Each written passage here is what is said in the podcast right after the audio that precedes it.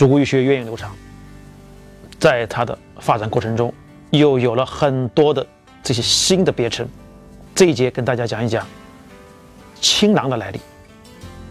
青就是青色的青，囊就是包裹的意思。那青色的包裹跟中医有关系吗？你可能不相信，但是确实是有联系的。这故事是跟三国时期一个著名的医家是息息相关的。他是谁呢？想必你肯定知道他，他就是华佗。华佗呢是今天的安徽的亳州人，他和他老乡之间有着这种生死相关的联系。他老乡是谁呢？想必你一定也知道，那就是也是安徽亳州人的曹操。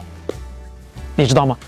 曹操是位高权重，华佗呢，他又是一个得到的这么一个好的医生。他们之间又有什么故事呢？那就从曹操说起。曹操这个人呢，疑心很重，而且呢，他有一个顽疾，头痛，经常找华佗治病。华佗经常给他用点汤药，再用点针灸，这个头痛呢就能够治得好。但是曹操就反复问华佗，他说：“老乡啊，你看我们关系这么好，又是老乡。”我这头痛怎么断根呢？这个华佗就跟他说：“他说，丞相，如果想断根的话，那必须要进行外科手术。我们知道，华佗他是中国的外科手术之祖，而且又是麻沸散的发明人。这就是外科手术所用的麻药，必须要用麻药，然后把脑袋给它破开。”然后再把病灶给它解除掉，就能够治愈你的头风了。那曹操一听，那还得了？曹操的疑心病又犯了，说：“哼，华佗，你是不是想谋杀？”所以说，当时曹操就对华佗又有了这种猜忌跟疑心。后来又有了很多事情，终于华佗被曹操就打入了死牢。其实很简单，华佗这个人就是一心想做个医生，并不想去为这些高官去服务。经常华佗经常说：“我家里有事啊，我母亲有病啊”，推脱曹操。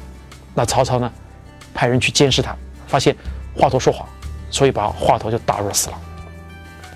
华佗没有办法，他想我空有一身的这个医术，又没有传人。所以呢，他就把他的这些医籍啊、典籍啊，所以写了很多书在牢里面，就装入了一个袋子里面，就是我们今天讲的青囊。青囊里面以后呢，他就把这个青囊呢，就临死前的第一天晚上，就交给了这个管他的这个狱卒，就说：“小朋友，你来，我告诉你，这我给你这些书啊，以后是可以活人的。”所以你一定要把它给传承下去。所以，在中国的这一个文化传承上，把中医呢又有了这一个青囊的这么一个典故，你知道吗？生性多疑的曹操以为华佗想谋杀，只能出此下策。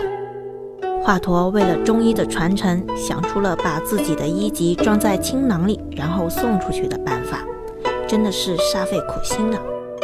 下一期我们来听听，在《神农本草经》中被列为上品的白术，又有什么祛湿又好吃的食疗方呢？胡说中医，下周一我们再见吧。